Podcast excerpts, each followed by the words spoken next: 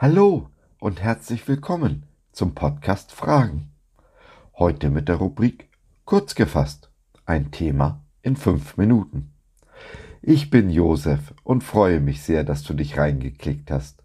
Schön, dass du dabei bist. Viele Menschen stehen in der Gefahr, etwas für sie Wichtiges und Wesentliches zu verlieren. Die Folge? Sie halten umso krampfhafter daran fest. Aber ob das eine so gute Entscheidung ist?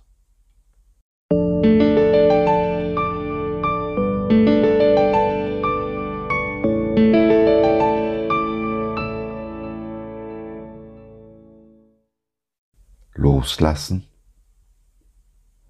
Warum das Festhalten nur in einem einzigen Fall die richtige Entscheidung ist? Jesus selbst sagt, geben ist seliger als nehmen. Wer sein Leben verliert um meinetwillen, der wird's finden. Matthäus 10, Vers 39b. Dinge, die wir nicht loslassen wollen, alles, woran wir uns krampfhaft festhalten, wird uns früher oder später aus der Hand genommen. Und wenn Gott nicht so gnädig ist, uns diese Dinge zu nehmen, dann zerstören sie uns und unser Leben. Dies wäre vielleicht noch akzeptabel, würde dieses Verhalten nicht diejenigen, die wir lieben und die uns lieben, auch in Mitleidenschaft ziehen. Es gibt nur eine Ausnahme von dieser Regel, und die heißt Jesus Christus. An ihn sollen wir uns klammern und unter gar keinen Umständen, auf keinen Fall loslassen. Aber selbst wenn wir um diese Tatsache wissen, handeln wir doch oft entgegengesetzt. Wir geben unseren Jesus auf, um uns an Dingen festzuhalten. Ich sage dies im Bewusstsein, dass die Menschen, die es hören sollten, es nicht hören werden, weil sie nicht hören wollen. Es tut so weh, Menschen, die man liebt, ins eigene Unglück rennen zu sehen. Man steht daneben, sieht die Grube, in die der Geliebte mit dem nächsten Schritt unweigerlich fallen wird, und findet kein Gehör. Man kann nichts tun. Oder vielleicht doch, man kann seinen eigenen Rat befolgen, loslassen. Es gibt in solchen Fällen nur noch einen einzigen, den einen, der in der Lage ist, das Unglück noch abzuwenden, eben jenen Jesus, den ich für keinen Preis der Welt loslassen würde, der auch mich nicht loslässt und auch nicht die Menschen, die ich liebe. So oder so ähnlich ist es schon den Propheten in der Bibel ergangen, und auch Jesus sah sich Menschen mit tauben Ohren, blinden Augen und einem harten Herzen gegenüber.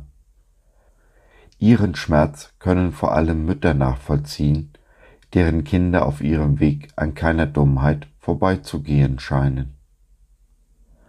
Ja, auch ich habe meiner Mutter viel Kummer gemacht, aber zumindest nutzt sie die Chance, sich zu revanchieren. Manche Beziehungen scheinen nie zu heilen. Auch hier hilft nur Loslassen. Die Last abgeben an den, der Heilung versprochen hat. Auch in und gerade für Beziehungen. Wie heißt es so schön? Wer nicht geliebt hat, weiß nicht, was Schmerz ist. Schmerz und Liebe sind untrennbar verbunden.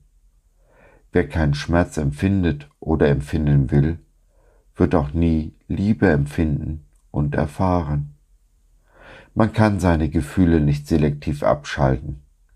Schalte ich den Schmerz ab, dann auch die Liebe. Kann ich nicht trauern, kann ich mich auch nicht freuen.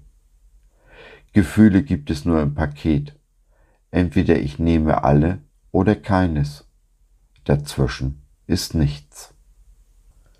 Es gibt Menschen, die sich ganz bewusst gegen Schmerz und Trauer, gegen all das vermeintlich Schlechte stemmen.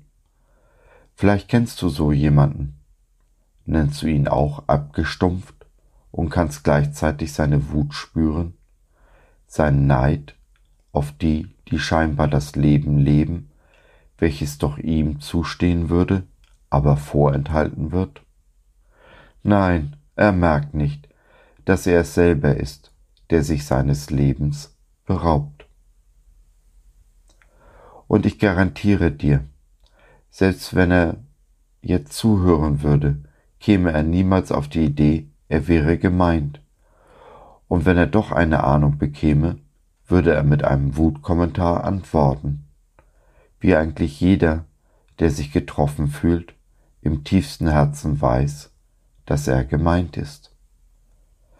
Das sind mir die Liebsten, denn für diese Menschen besteht noch Hoffnung. Sie sind noch nicht so abgestumpft, dass man sie als tot bezeichnen müsste.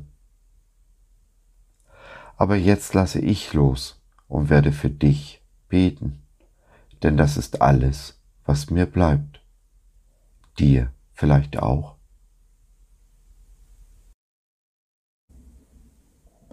So, das war's für heute.